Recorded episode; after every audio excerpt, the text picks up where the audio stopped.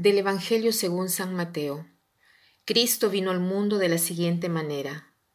Estando María su madre desposada con José, y antes de que vivieran juntos, sucedió que ella, por obra del Espíritu Santo, estaba esperando un hijo. José su esposo, que era hombre justo, no quería ponerla en evidencia, pensó dejarla en secreto. Mientras pensaba en estas cosas, un ángel del Señor le dijo en sueños, José, hijo de David, no dudes en recibir en tu casa a María, tu esposa, porque ella ha concebido por obra del Espíritu Santo. Dará a luz un hijo, y tú le pondrás el nombre de Jesús, porque él salvará a su pueblo de los pecados. Todo esto sucedió para que se cumpliera lo que había dicho el Señor por boca del profeta Isaías. He aquí que la Virgen concebirá y dará a luz un hijo, a quien pondrán el nombre de Emmanuel, que quiere decir Dios con nosotros. Cuando José despertó de aquel sueño, hizo lo que le había mandado el ángel del Señor y recibió a su esposa. Cada vez que leo este pasaje, me viene a la mente decir, pero Señor, ¿no era más fácil que el ángel apareciese junto a María y José y que dijese a ellos todo lo que tenía que decir sin decir solamente a María y después dejar a José en medio de esta angustia, de esta ansia? ¿Cómo podía José comprender qué cosa estaba sucediendo? Era un hecho inédito, una virgen que concibe un hijo eh, no es una cosa que se encuentra fácilmente sobre todo de esa manera. O sea, me pregunto por qué el Señor ha escogido este camino de mandar eh, al ángel solo a María y dejar a José en la oscuridad. Haciéndome esta pregunta, no digo que he encontrado la respuesta, pero me parece que el Señor me quisiera decir, hay siempre un modo para que yo me haga entender, para que yo te haga comprender mi voluntad. El modo hay, si tú tienes la disponibilidad, la apertura del corazón. Comprenderás como yo te hablaré y comprenderás lo que tienes que hacer. José es el ejemplo de la persona disponible, el ejemplo de la persona que nos enseña a cómo hacer para entender la voluntad de Dios. ¿Qué cosa hace José?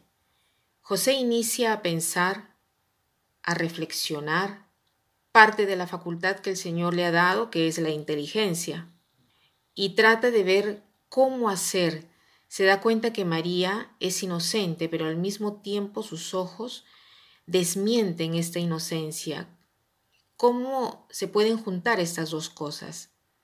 Si como el hombre es justo, justo quiere decir bueno, no quiere acusarla públicamente porque sabe que eso quiere decir lapidación para María.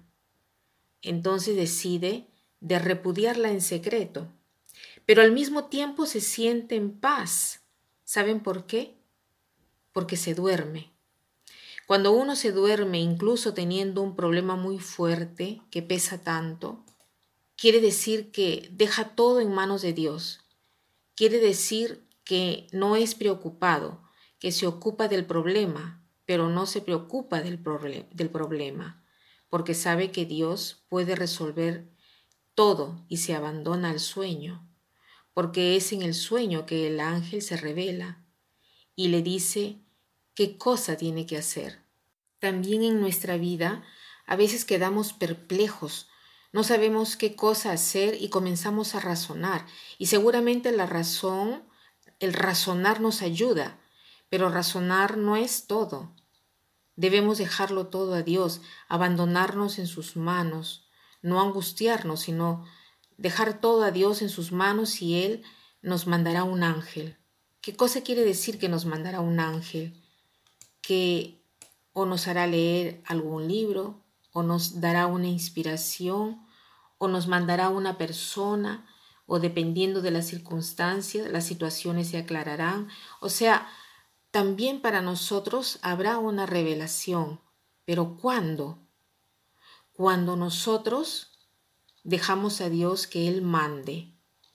Cuando nosotros hacemos todo lo posible para ocuparnos del problema sin preocuparnos, con la confianza que es Dios que conduce nuestra vida y que conduce la historia.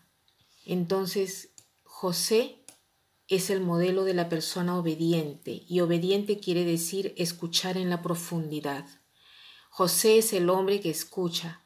Fíjense que en la Sagrada Escritura no hay ni siquiera una palabra que haya pronunciado José, justamente porque es el hombre que escucha y escuchar y obedecer, obedecer tienen la misma raíz, escuchar y obedecer, escuchar con premura y atención. Renovemos nuestra fe en Dios e intensifiquemos la devoción a este santo así especial que es San José, patrón de la Iglesia Universal. Y para terminar, quiero citar esta frase que dice, el hombre que ha aprendido a obedecer es el hombre que puede mandar. Que pasen un buen día.